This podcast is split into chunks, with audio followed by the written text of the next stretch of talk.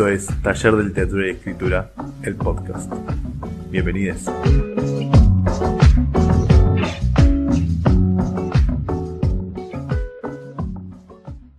Buenos días, buenas tardes, buenas noches. Bienvenidos al último capítulo de esta temporada de Taller de Literatura y Escritura.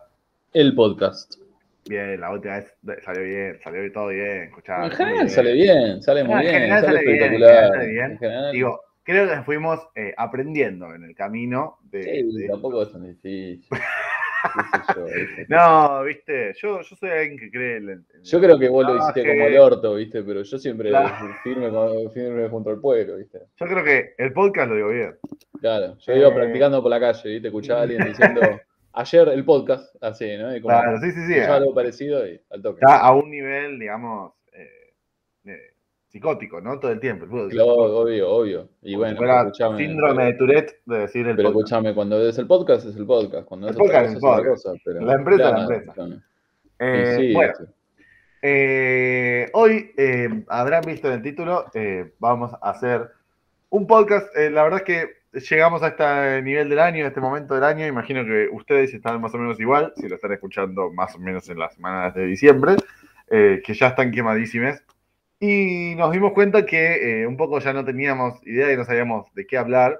eh, pero, eh, perdón, entonces, no pero, entonces lo que se nos ocurrió fue hablar justamente sobre esto, ¿no? Sobre cuando uno no tiene idea, no sabe sobre qué hablar, no sabe sobre qué escribir, fundamentalmente, y se encuentra con este espacio vacío, este momento de supuestamente la temida hoja en blanco que, que se encuentra, y bueno, eh, ¿cómo, cómo escaparle a eso, cómo salir a eso. Básicamente esto es un ejercicio eh, a vivo de cómo escapar a eso mientras ustedes lo, lo, lo ven. Sobre eso, digamos. Es, es muy, muy vanguardista lo nuestro.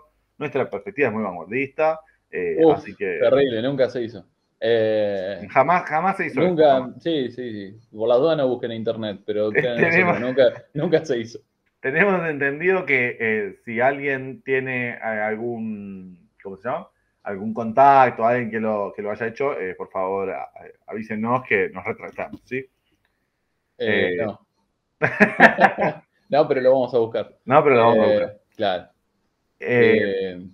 No, bueno, eso, eso, un poco la idea, la idea era esa, además para ir cerrando este podcast por ahora, esta primera temporada del podcast, eh, hablar un poco sobre esto que, que realmente es un tema que, que nos aparece mucho, nos aparece mucho como personas que escribimos, pero además aparece mucho en el taller porque, bueno, eh, es algo que, muchas veces tenemos esta, idea de escritura, que ya lo tuvimos, creo que ya también es un poco un episodio de cierre porque vamos a hablar de cosas que estuvimos hablando en, en otros capítulos anteriores, ¿no? Pero esta idea de la inspiración y esta idea de, de- del trabajo en la poesía, etcétera, que evidentemente está dando vueltas, ¿no? Acá. Sí, sí, sí. Sí, básicamente es eso. Hoy es esto de, bueno, eh, eh, la idea de qué pasa cuando no tengo ideas, ¿no? Ya sea para escribir, ya sea para hacer un podcast, ya sea, ¿no? Todo tiene como una estructura y un, por llamarlo así, guion, ¿no? Eh, incluso implícito o explícito, ¿no? Como que las cosas se van acomodando de una manera u otra. Digo, ya sea la forma de escribir, la forma de llevar adelante un programa, una clase, etcétera, ¿no? Eh, Sí.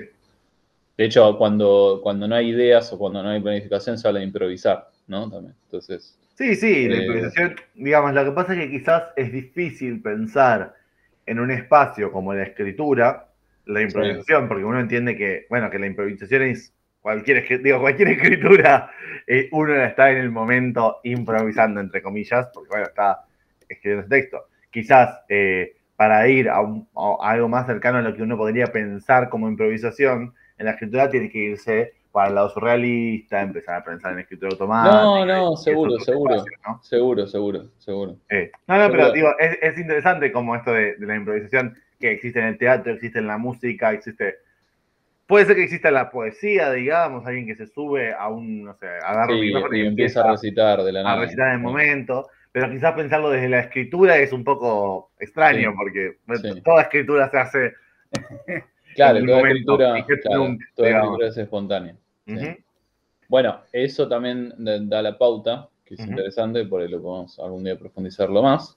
Eh, da la pauta también para esto de que, que estábamos puntuando antes de, de arrancar a grabar el podcast, que es el hecho de que, bueno, que no, y qué nos pasa y nos va a seguir pasando porque son cosas que exceden a las personas, que es esto de, yo quiero transmitir la idea que tengo, o la otra es, no, no, hoy no tengo idea, no escribí poquito, no sé qué, como si el pensamiento o las ideas fueran a escribir, ¿no? Claro. Y hay algo de lo que vos estabas diciendo que así, digo, uno no está escribiendo hasta el momento que está escribiendo. Cuando terminaste de escribir, ya no estás escribiendo, y todo lo que pensaste antes no es escritura un pensamiento, una idea, no es la escritura. La escritura solo sucede cuando está sucediendo, valga la redundancia. Cuando está la lapicera sobre el papel. Sí, o los dedos sobre las teclas, o lo que sea. Es como hay algo de, ese proceso que pasa solamente en ese momento, ¿no? Eh, entonces también tiene que ver con eso. Cuando decimos no tengo ideas para escribir, bueno, joya. Pero existe eso de poder sentarse a escribir sin ideas porque, eh, nada, es eso, digo, escribir no es necesariamente tener ideas las ideas pueden ser un complemento, pueden ser un factor en algún punto, pero no es, necesario, ¿no? Digamos. Sí, no, no, para nada. Y creo que es interesante esto que, está, que estás planteando, que estamos planteando, porque también es una forma de, escaparle a ciertas eh, ideas preconcebidas que tenemos, ¿no? De, la literatura, de la escritura, bueno, esto que decías vos recién, ¿no? Este, esta cuestión de las ideas. Y aparte del trabajo literario, ¿no? Digo, de, creo que otro de los puntos. Creo que yo voy a ser el que va a ir apuntando cosas que dijimos en podcast anteriores.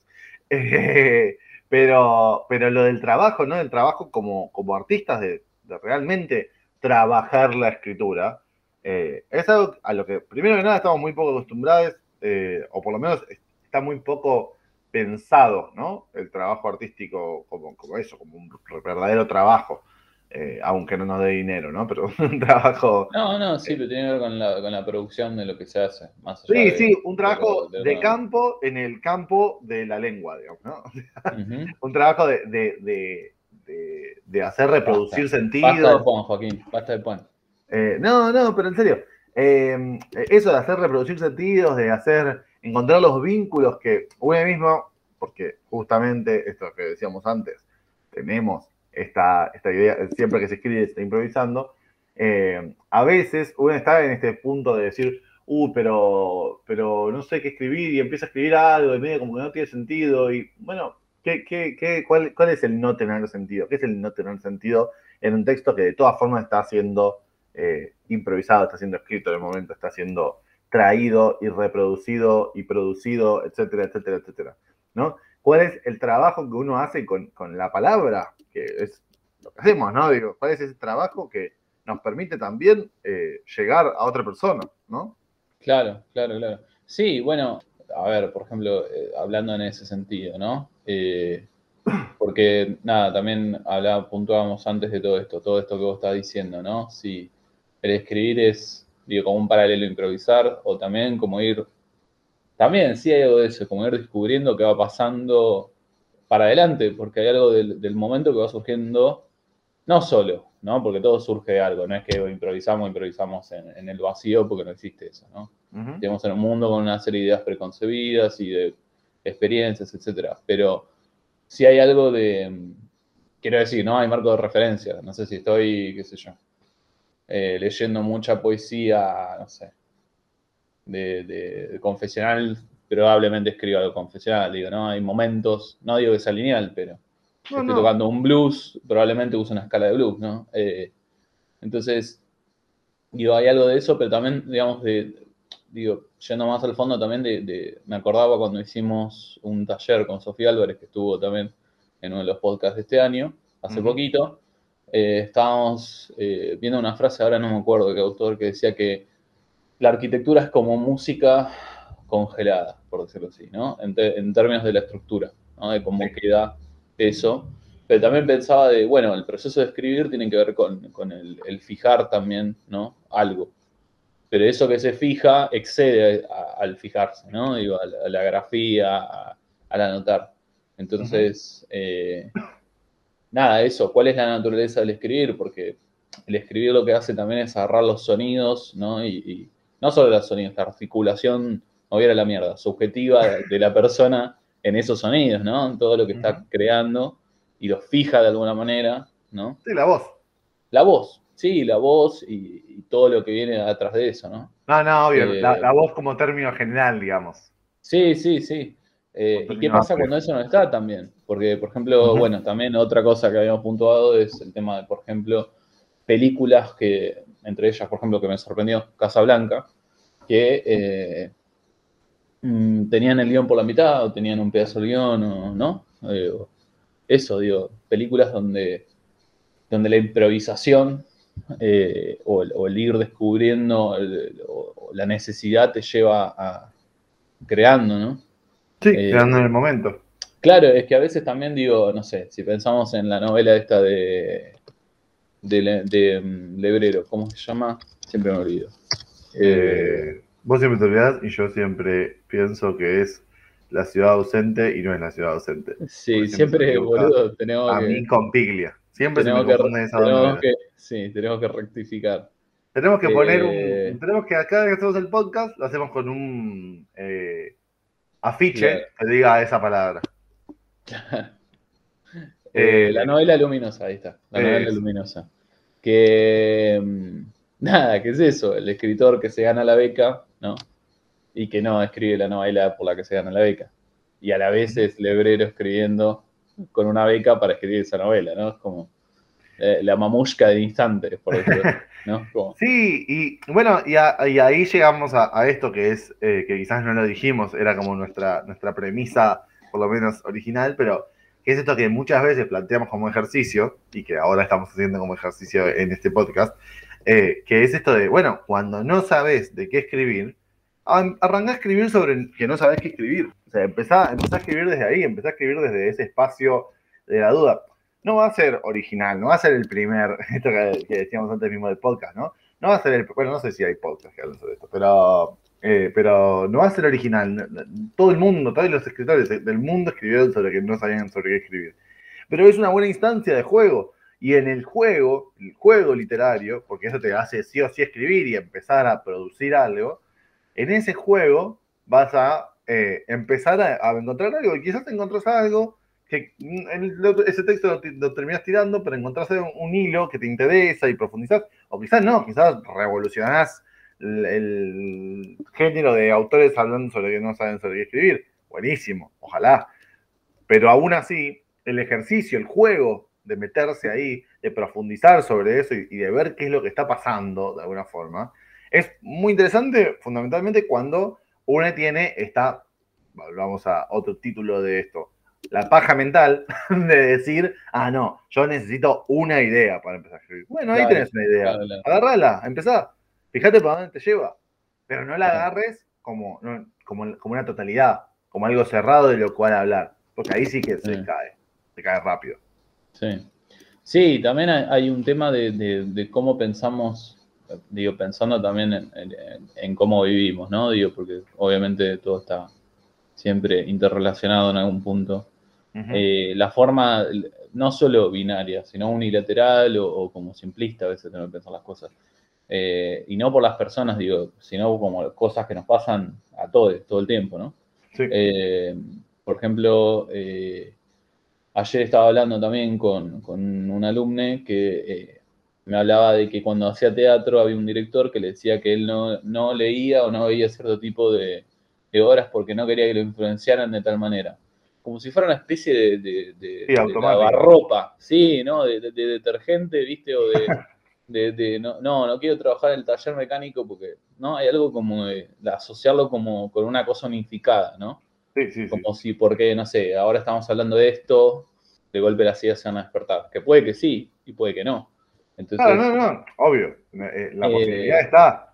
Claro, entonces yo le decía, y digo, y ya que también es como, creo que debe ser la persona más citada eh, en este podcast, y después Pilia, eh, Bartes también hablaba de marcos de referencia en vez de influencias, ¿no? Entonces, eh, en esta idea de, bueno, en realidad no es que la cosa viene y yo soy pasivo y, me interviene, que en un punto sí, pero también hay cosas que yo tomo de esos marcos de referencia, ¿no? Por eso siempre es parcial todo, o sea, eh, digo, nosotros dos podemos leer el mismo texto en un taller y hacemos lecturas diferentes. A veces coinciden, pero. Y a No, veces, por, por supuesto. y incluso cuando coinciden, tienen pequeñas diferencias. Nos ha pasado a tener una lectura casi igual, pero rarísimo, ¿no? Entonces, y estamos Sí. leyendo el mismo texto, lo está leyendo la misma persona, estamos en el mismo taller, coincidimos un montón de cosas en, en forma de pensar y de trabajar y qué sé yo, y así todo, digo, hay algo que es diferente, ¿no? En esa lectura. Entonces, eh, digo, es eso, ¿no? Es como mucho más complejo, no sabemos qué va a conectar con qué, entonces el hecho de no tener ideas no impide que puedas escribir, porque cuando estás escribiendo no sabes con qué se va a conectar lo que te está pasando o lo que estás haciendo. ¿No? Hay algo de, de andás a ver cómo mierda es. No, no sabemos cómo funciona eso. Y Sí, también está es un poco, claro, cómo está cableado, entonces eso da como un poco la, la, la magia también, ¿no? De ver cómo va saliendo algo, ¿no? Eh, y que también puede ser muy angustiante, ¿no? Eh, y complejo, pero te, te permite eso, te permite esa libertad de, de- de- independientemente que tengas sonido o no, o tengas ganas o no, algo va a surgir, ¿no? Después si te gusta o no es otro tema, pero, pero algo va a surgir siempre. Es eso, de por lo menos dar la posibilidad a que surja. Dar esa- ese espacio, ese resquicio, en el cual, al hablar de lo que sea, y ahora sí, ya digo, dejando de, de- saliendo de esta idea de, de que tenés que, bueno, empezar a escribir sobre, sobre la idea de no escribir, eh, empezar, empezar a escribir sobre cualquier cosa, digo, por eso también la escritura automática funciona, digo, excelentemente para personas que, incluso para personas que, que ese es otro problema, que bueno, que es ya, ya también otro problema que hemos hablado mucho en el taller, para, para personas que dicen, ah, bueno, no, pero yo no sé escribir, la escritura, de- hay gente que sabe y hay gente Claro. que no. Sea, no digo, Claro, claro. Pa- Por eso la escritura automática es tan liberadora para esa gente, pa- para, esas personas que, que dicen, no, Sí. yo no sé escribir. Y claro que es liberadora, porque te hace, en principio te hace entender que, que- que no hay una forma sola de escribir, digamos, ¿no?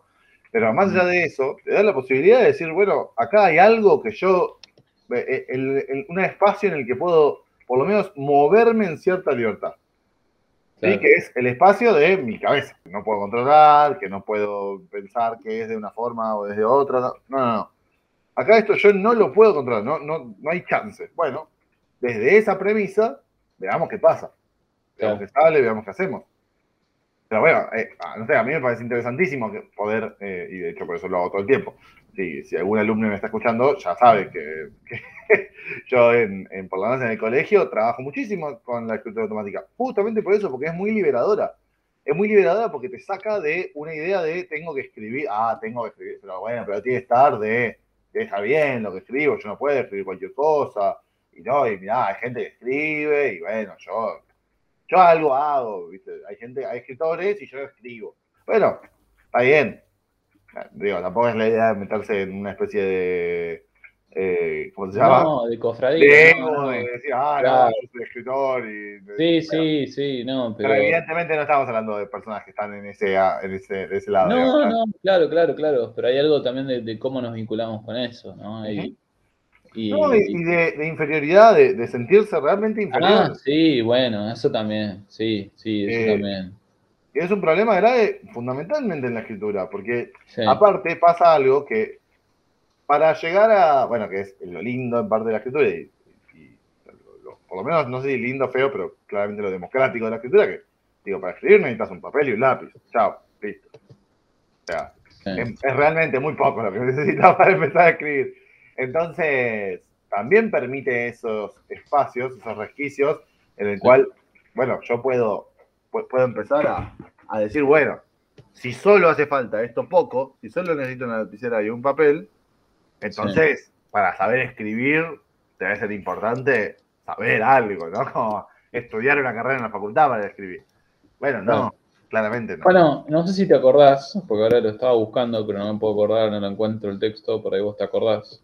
Eh, podríamos dejarlo en, en, en YouTube, digo, si, alguien está escuchando esto por Spotify o Google Podcast o otra plataforma, puede ir a nuestro canal de YouTube, Taller de Literatura y Escritura, y podríamos poner en este video ese, ese, ese texto, ¿te acordás? El que hablabas de cuando entraste en PUAM, de cómo te, te- te veías por la, digo, por la estructura de cómo se vinculaba la gente en la necesidad de, como que todo el tiempo la gente tenía necesidad de decir lo que había leído o tenías que haber leído todo, ¿no?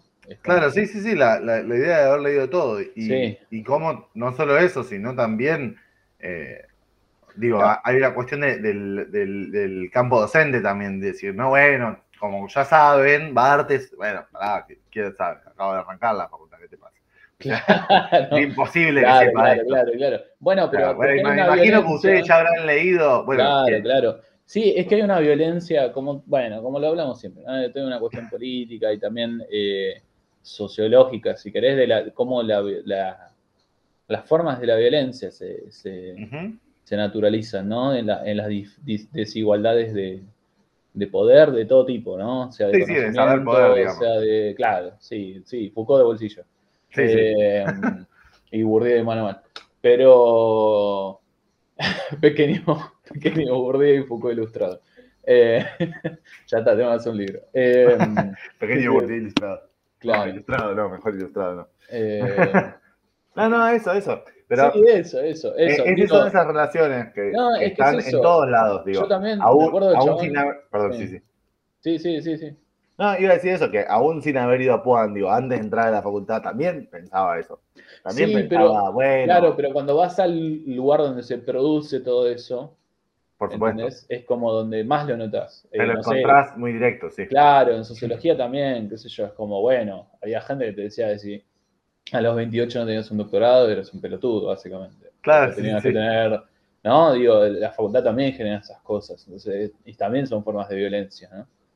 Eh, bueno, también voy a dejar ahí en la descripción el de, hay una burdía muy interesante sobre todo eso, se llama el racismo de la inteligencia, ¿no? Esta idea de, de- de venir a decir qué cosas hay que saber y pensar, y si no las sabes, sos un inútil o sos menos que los demás, ¿no? O, eh, que lo que hace es borrar las desigualdades, justamente, ¿no? Entonces. Claro, sí, eh, sí, como, como si fuera. Pero, a ver, son- es, es un Sí. conjunto de cosas. Y es, volvemos a esto, ¿no? Eh, siempre gira sobre lo mismo. Siempre gira sobre algunos pilares de lo que. Por eso también siempre repartimos temas en, eh, en este podcast. No, y eso también nos obvio, quedamos sin obvio. idea. obvio, Eh, obvio. que, que es algo central, digo, para, para el funcionamiento del sistema literario, también es importante eso. Del sistema literario, eh, no de la literatura. Pero del sistema literario necesita esto, necesita que uno crea que hay ciertos autores que saben escribir y otros autores que, bueno, Claro, claro, es eso. escriben, que- sí. Pero No, no, Es, que, es que es eso. Y Otro que- buen ejercicio es empezar a hacer preguntas, porque si empiezan a hacer preguntas, van a empezar a desarmar todo eso también. Claro, ¿no? y ahí entras en este tema, ¿no? Digo, ah, claro, Claro, pero claro. obvio, ¿por qué no, ¿cómo no va a ser así si hay gente a la que la publica y hay gente a la que no? Ah, bueno, pero también existen los contactos.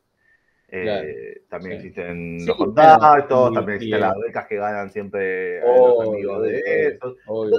Es eso, cuando uno empieza a entrar en esa, cuando uno empieza a encontrar estos hilos, ahí es mucho más fácil darse cuenta de decir, bueno, no, claramente no es así, no, no funciona tan diametralmente de Claro. hay gente que sabe escribir y gente que no sabe escribir. Sí, no, no, no baja una, la mano invisible de Borges desde Claro. el cielo y selecciona a los próximos poetas y cabello, dentistas. Claro. Eh, Eh, por supuesto. Ahora, eh, habiendo dicho esto, y habiéndonos ido al, al rincón más recóndito de nuestra más especificidad, borgiano. Y bueno, ese último capítulo. por supuesto, por supuesto, si no Ya- mencionábamos ya puede- a Borges, nos cancelaban. Claro, ya podemos decir que es un- una fanpage de, De, de varios autores. sí. de- de Borges por Piglia. Claro, Borges por Pilia por Bartes. Borges Eh. por Piglia por antes, me encanta. Eh, pero bueno, digo, es eso, ¿no? Y, y volver a eso, ¿no? Volver también a eso. Y creo que, hablando de que esto es un experimento también sobre, sobre hablar sobre nada, también es interesante esto, como uno cuando empieza a hablar sobre, sobre nada, vuelve muchas veces a los espacios que conoce, vuelve también a, a ese tono, ¿no? Vuelve al tono que, que a uno le queda cómodo. O sea, encuentra su tono también en ese, en ese hablar sobre nada. Porque, bueno, obvio, porque necesitas estar en el espacio en el que mejor te sientas para hablar de eso. Y Sí. tiene mucho sentido, ¿no? Que, que podamos pensar, que, que nos hayamos puesto a hablar sobre escribir sobre nada y hayamos terminado hablando sobre el tema literario, el capitalismo, Borges, Bartes y Piglia. O sea, tiene muchísimo No, no, sentido. es, es que, es que sí, obvio, obvio, obvio. Y, tiene mucho sentido también que si ustedes no tienen idea para, le estoy hablando a ustedes, eh, a En general, sí. Claro, ustedes, aún ustedes general. Eh, si no tienen idea de qué escribir y empiezan a escribir sobre que no tienen idea de qué escribir, ahí el tono en el que ustedes se sientan cómodos, o sea, su tono, hablemos de su tono así de forma más general, pero si no suena despectivo, que se sienten cómodos, eh, eh, que, que ese tono surja con muchísima fuerza, ¿sí? Ese yo bien presente, si yo no quiero, no sé qué escribir, aparece con, con toda la fuerza, ¿no? Aparece como, como el, el yo de Borges y yo de Borges, ¿no? Que es como el, el yo más Claro. borgiano de todos, está ahí. Claro, claro, claro. Sí. Eh, Bueno, Y- si incluso, y si incluso porque es eso, digo, para poder también, digo, no es solamente hacer preguntas, sino como ir metiendo el dedo e ir viendo por dónde meter el dedo. Entonces, por ejemplo, eh, en La muerte del escritor de Bartes está esta cuestión de cómo se desdibuja la- ese yo que va escribiendo, se va desdibujando entre otras, entre otras cosas, ¿no? sí. Entonces es difícil a veces en la ficcionalización o lo que se va leyendo decir soy yo, ¿no? Porque después también cuesta reconocerse. No, qué sé yo, después cuando, bueno, ya vas escribiendo, te vas reconociendo en esas cosas, entonces Bien, ya funciona no, diferente. Pero, pero digo, eso que decía antes, ¿no? No hay un límite como tal. El límite, bueno, es el, el físico, el que podamos tener, qué sé yo, por las cosas de la vida, pero Sí, las contracturas. claro, sobre todo. Pero, mm, pero bueno, nada, eso. Nada, que, que sirva este último capítulo como un puntapié para, para romper esta idea también de que necesitamos ideas para, para poder escribir, ¿no? Sí, que necesitamos ideas concretas, además, que necesitamos. Claro, Que, que hay Sí. una necesidad más que lo que decía antes, ¿no? Esta cuestión de una lapicera, papel, o, o un, perdón, una lapicera, un lápiz y un papel, ¿no? O sea, que, que es algo muy directo, es algo muy cotidiano y es algo de lo que nos hace también querer tanto a la, a la literatura, ¿sí? Este Sí. espacio en el cual podemos, sin más que esto, poder Sí. producir algo que puede llegarnos a impactar a nosotros, pero también a otros. eh, y para cerrar, eh, digo, para, para cerrar con estas referencias que estoy haciendo todo el capítulo a otros capítulos del podcast, eso, ¿no? Compartir los textos también compartir los textos como algo fundamental. Bueno, gente, ha sido un placer estar en este podcast. Vamos a seguir, ¿no? Obvio, obvio, Esto es un hasta luego. No, Sí. bueno, más, más allá del, del, eh, meme. eh, ah, nos faltaba hablar de memes. Eh, vayan en el capítulo de memes también. Eh, Por favor. que es de los menos vistos y es de los que yo más me cagué de risa. Eh, de los menos oídos, no vistos, porque si vieron el podcast, no sé qué hicieron. Eh, mm, perdón, más allá del meme, eh, nada, eso, re- realmente es, es algo muy bello y, y bueno, eso, estén atentos, va a salir, vamos a volver a salir, Sí, pero queremos obvio, descansar un poquito porque ya estamos obvio, quemados. obvio. Sí, Ya sí, que hayamos llegado a este capítulo quiere decir que estamos quemados. sí. Queremos descansar para meternos en otras cosas, porque ya lo estamos haciendo, como siempre. Exacto. Eh, pero bueno, eh, No así que 15 minutos. estén ahí atentos que, que van a pasar muchas cosas eh, el año que viene también. Así que nada, suscríbanse, escúchenos por las plataformas, esas cosas que ya saben. Y si quieren hacer un taller, ya saben. eh, Ya no saben dónde buscar a esta altura. claro, claro. En Instagram, en todos lados. sí, en sí, todos sí. lados. Sí, sí. Pueden googlear taller de literatura y escritura y vamos a salir por ahí. Porque a pesar de que es el nombre más genérico que se nos ocurrió, no, no está tan usado. Así que Aparecemos. eh, patente pendiente. Nada. Bueno, Eh, bueno, esto fue Taller de Literatura y Escritura. El podcast. Un abrazo enorme. Chao, chao.